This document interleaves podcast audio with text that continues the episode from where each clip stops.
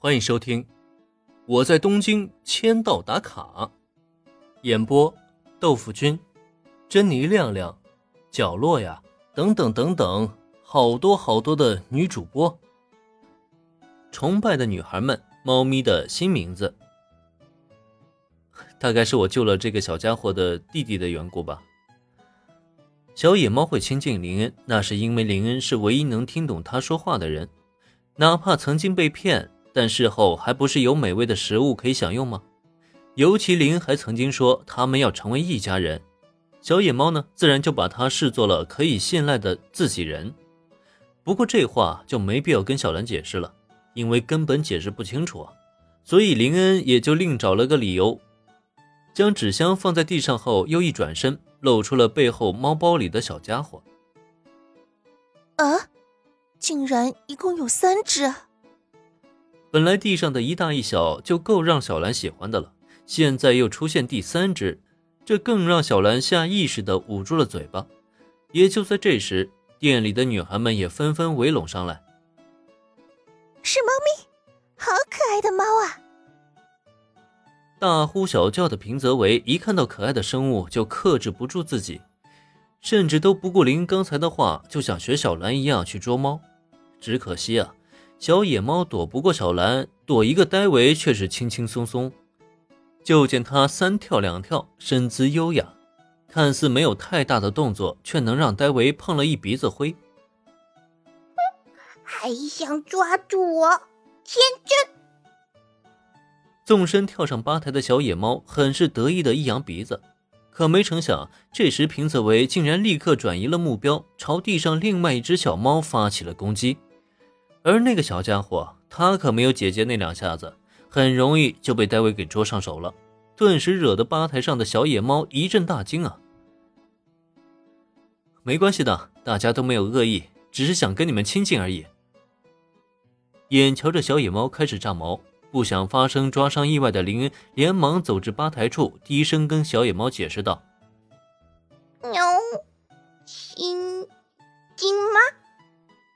听到林恩的话以后，再看看被人类搂在怀里的弟弟，好像的确没有受到伤害不说，反而被围上来的几个女孩们来回抚摸，发出了舒服的喵喵声，总算是让小野猫松了一口气。好了，放轻松啊，现在开始。这里就是你们的家了。伸手轻拍了一下小野猫的脑袋，林恩轻轻解下背后的猫包。这里还有一个小家伙在等着处理呢，可不能把他给忘记了。林恩，你这是干什么去了？怎么一下子就带回了三只猫来？三只小猫的到来让店里的女孩们爆发出了极大的热情。也恰在这时呢，原子走至林恩身边，好奇的开口询问。据他所知，林恩不是放学后就应该回店里的才对吗？怎么突然就弄回了三只猫回来啊？是这样的。听到原子的疑问，林恩便将前因后果解释了一遍。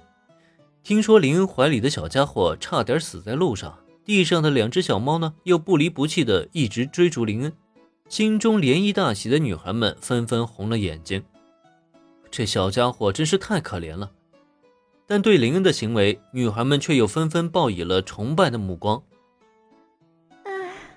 真不愧是林恩前辈，实在是太棒了！瞧吧，绿队这时已经朝林恩竖起了大拇指。毕竟现在这个年代，真的已经很少有人会去理会路边的一只野猫的死活了，更不要说出钱给野猫治病，甚至还带回家里收养。这么有爱心的林恩前辈，当然值得崇拜了。只是一些力所能及的小事而已。女孩们的崇拜目光并没有让林恩飘飘然，相反的，他只是毫不在意的摆了摆手，表示这真的只是一件小事，不值得在意。就算只是这种小事，也不是一般人能做到的呀。话说回来，林恩前辈，你给这几个小猫起名了吗？林恩的谦虚让女孩们更加的好感大起。不过就在这时，平日里一向大大咧咧的田井中律却突然提出了一个非常关键性的问题：“啊，起名吗？”绿队的问题让林恩愣了一下。女孩们见状，则是纷纷自告奋勇，尤其是戴维，这妹子已经皱着眉头，开始思索起这些小家伙都应该叫什么好了。那么，这些小家伙究竟该叫什么呢？这只大一些的叫羊，稍小一些的叫小六，这只受伤的叫小八。记住了吗？